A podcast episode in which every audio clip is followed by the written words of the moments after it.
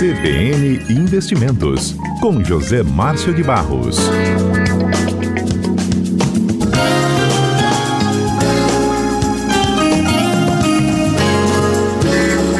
José Márcio de Barros conosco, dentro do nosso cotidiano. Bem-vindo, José Márcio. Tudo bem por aí? Tudo bem. Tudo Boa. Joia.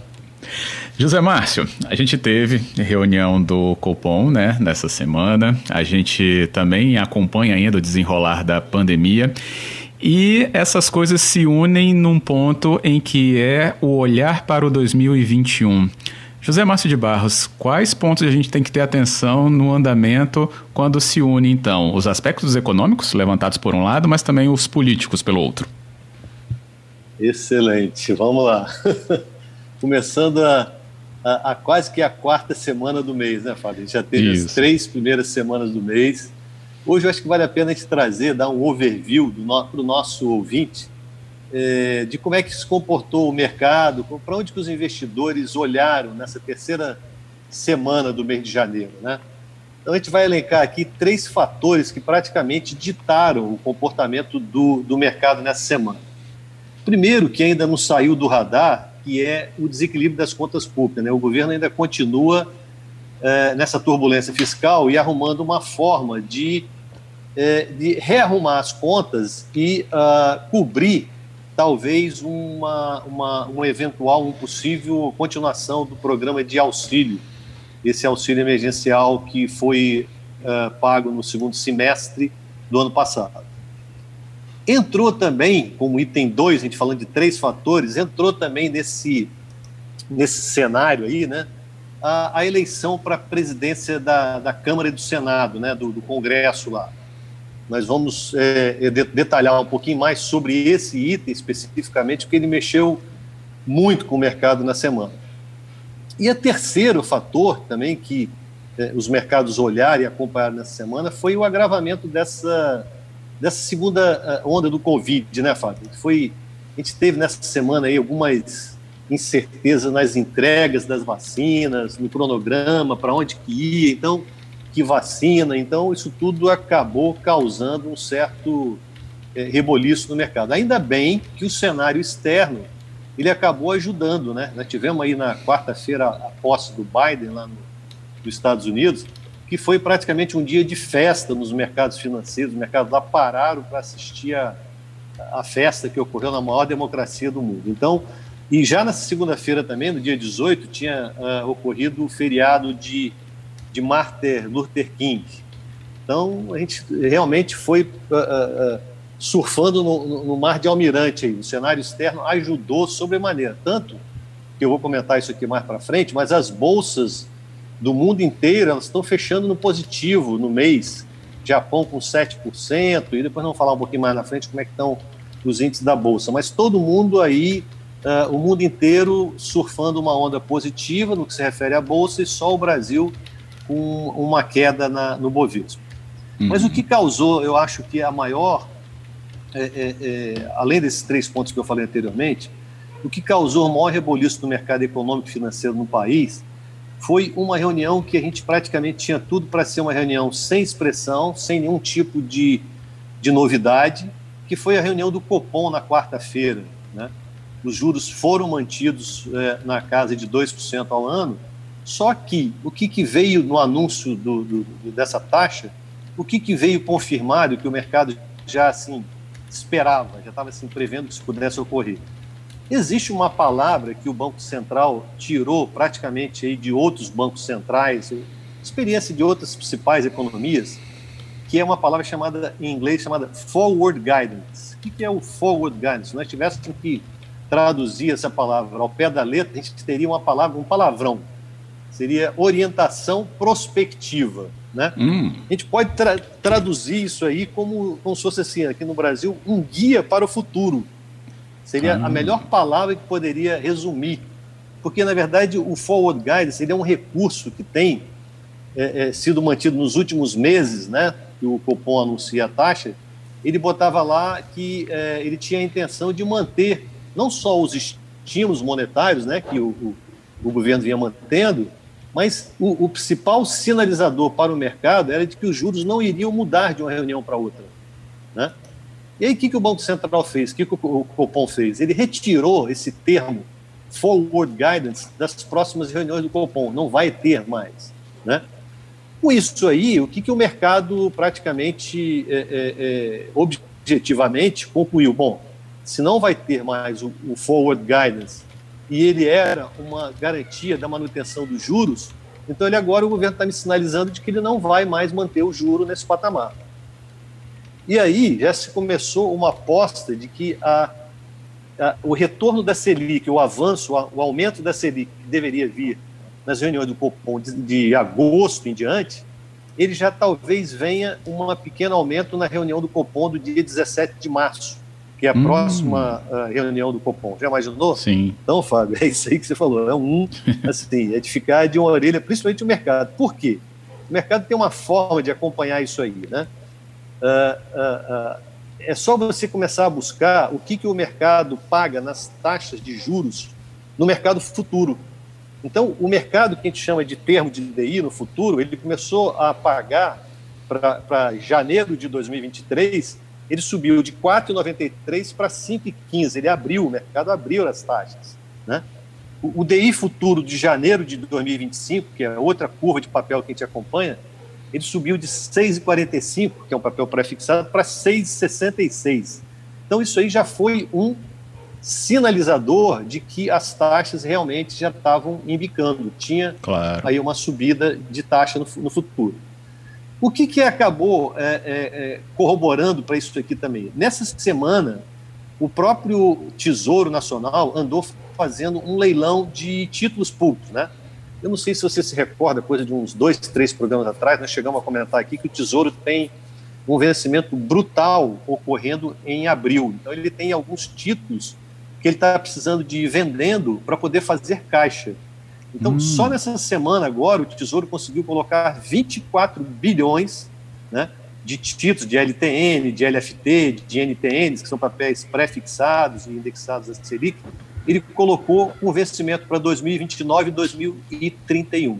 Então, só para que a gente tenha uma ideia, dar uma ideia para os nossos ouvintes, nessa rolagem dessa dívida, é, é, em janeiro, só nesse mês de janeiro agora, o Tesouro Nacional já captou mais de 108 bilhões, uma média aí semanal de 36 bilhões por semana. E aí Nossa. ele pagou juros mais elevados, porque aquela própria retirada da palavra forward guidance do, do, do, do Copom lá já fez com uhum. que o uhum. mercado exigisse o que a gente chama de pagamentos de prêmios maiores. Veja você, então, ah. como é que ah. acabou sendo um tiro no pé, né? Você retirou o termo lá, a curva do papel no futuro aumentou e o mercado passou a exigir prêmios mais elevados, né? Então, nesse, nesse, nesse primeiro trimestre do ano, a gente vai ter aí perto de uma de 368 bilhões de título público vencendo. Então, isso, desse primeiro trimestre, o Tesouro vai ter que fazer aí uma captação média em torno de 30 bilhões por semana para poder honrar esses, esse, esse compromisso de captação de, de títulos, de colocar dinheiro para dentro do, do, Tesouro. Né? Então, isso é uma coisa que o mercado está acompanhando é, muito de perto. Uh, outra coisa que tem assim desestabilizado o mercado é essa falta de notícia do setor econômico do, do, do, que vem lá do, Ministério da Economia. O que está acontecendo? Está todo mundo aguardando que a, a, a eleição para, para, para a Câmara e, e, a presidência da Câmara e do Senado é que vai definir o andar da carruagem. Então a gente tem aí uma chapa que é atualmente apoiada pelo presidente Bolsonaro, que tem uh, dois políticos, um, um, deputado estadual, Arthur Lira, do PP do Alagoas, e um senador chamado Rodrigo Pacheco, que ele é do DEM de Minas Gerais.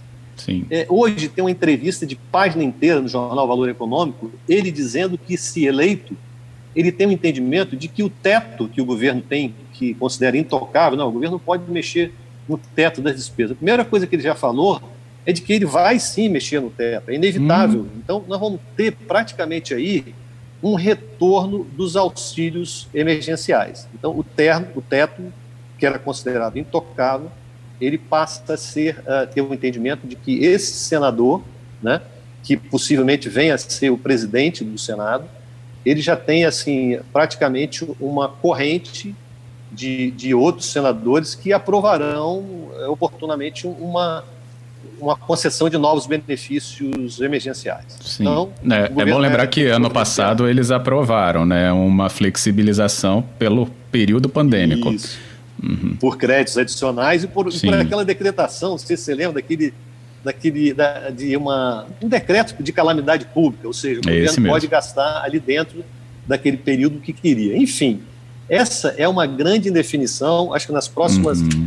Uma semana, duas semanas, nós ainda vamos, a Bolsa vai estar convivendo com essa, com essa série de más notícias, pelo menos mais uma, uma semana ou duas semanas aí, e isso tem, assim, prejudicado é, sobremaneira os, os investidores que aplicam é, em bolsa de valores, porque vão continuar com essa volatilidade, com essa incerteza, até que a gente tenha no horizonte aí alguma, alguma luz que diga o seguinte, não, vai ter é, o auxílio emergencial e ele vai vir de tais e tais fontes de recursos, porque Sim. isso acaba desorientando o mercado, entendeu, Fábio? O mercado fica buscando uma bússola, um guia, e essa, esse bate-cabeça, ele, ele realmente prejudica eh, as aplicações e atrapalha o andamento do mercado. Por isso. Então, a gente é vai acompanhar Eu... aí mais uma semana, porque é tenso.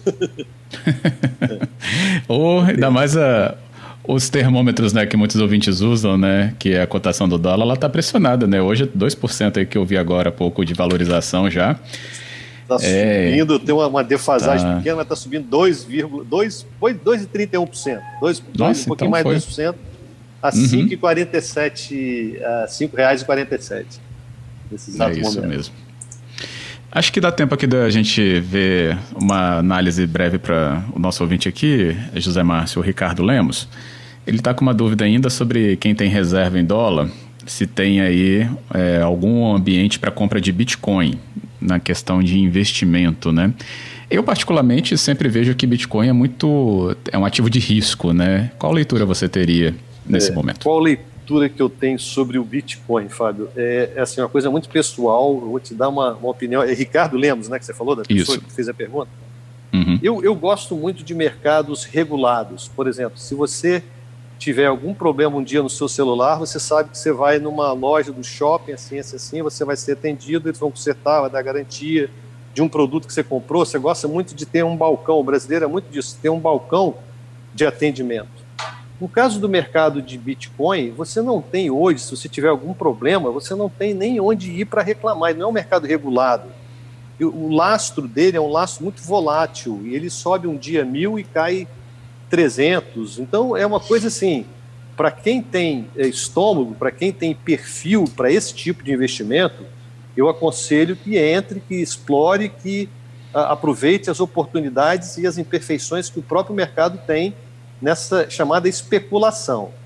Mas eu, como não arbitro e não jogo, não, não, não pratico, não participo do mercado de especulação, eu prefiro, muitas vezes as pessoas, não, mas você está deixando de ganhar, vai ganhar 200%. Tudo bem, mas estou deixando também de perder o, o meu capital. Eu Entendi. gosto de ter um mercado onde você atue, que tenha uma, uma regulação, que você conheça as regras, que você tenha uma casa onde você possa, um telefone para ligar, uma pessoa para ir, para conversar, para te dar um esclarecimento ele é muito virtual, esse mercado é muito. Uh, então, ele é recomendado para aquelas pessoas que têm uh, as suas economias e que podem se ver uh, sem elas da noite para o dia. Você pode ganhar muito? Pode também. Eu tenho pessoas dentro da família que é um absurdo você não aplicar, não investir em Bitcoin. Não, eu, eu não, não, não é o meu perfil de investimento, mas em compensação também eu não quero perder o capital investido.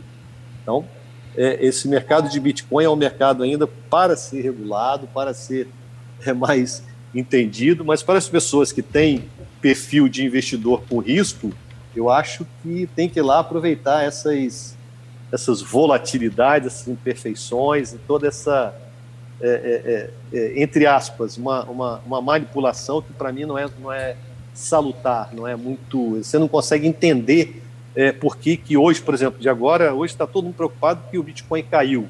Mas caiu uhum. por quê? Quais são as razões? Então você tem que ficar buscando fatos ah, tá. e fatores que são muito é, é, subjetivos e, e, que não, não trazem qualquer tipo de, de consistência na, na, nas análises. Então é, eu estou fora desse mercado e para algumas pessoas que eu posso, eu falo dos riscos, mas obviamente que eu não, não digo que não deva, não possa entrar. Pode, mas tem que entrar sabendo dos riscos que o mercado oferece. Isso aí, claríssimo. José Márcio de Barros, obrigado pela conversa aqui nessa tarde do cotidiano. Uma boa tarde a você, os ouvintes, e até a semana que vem.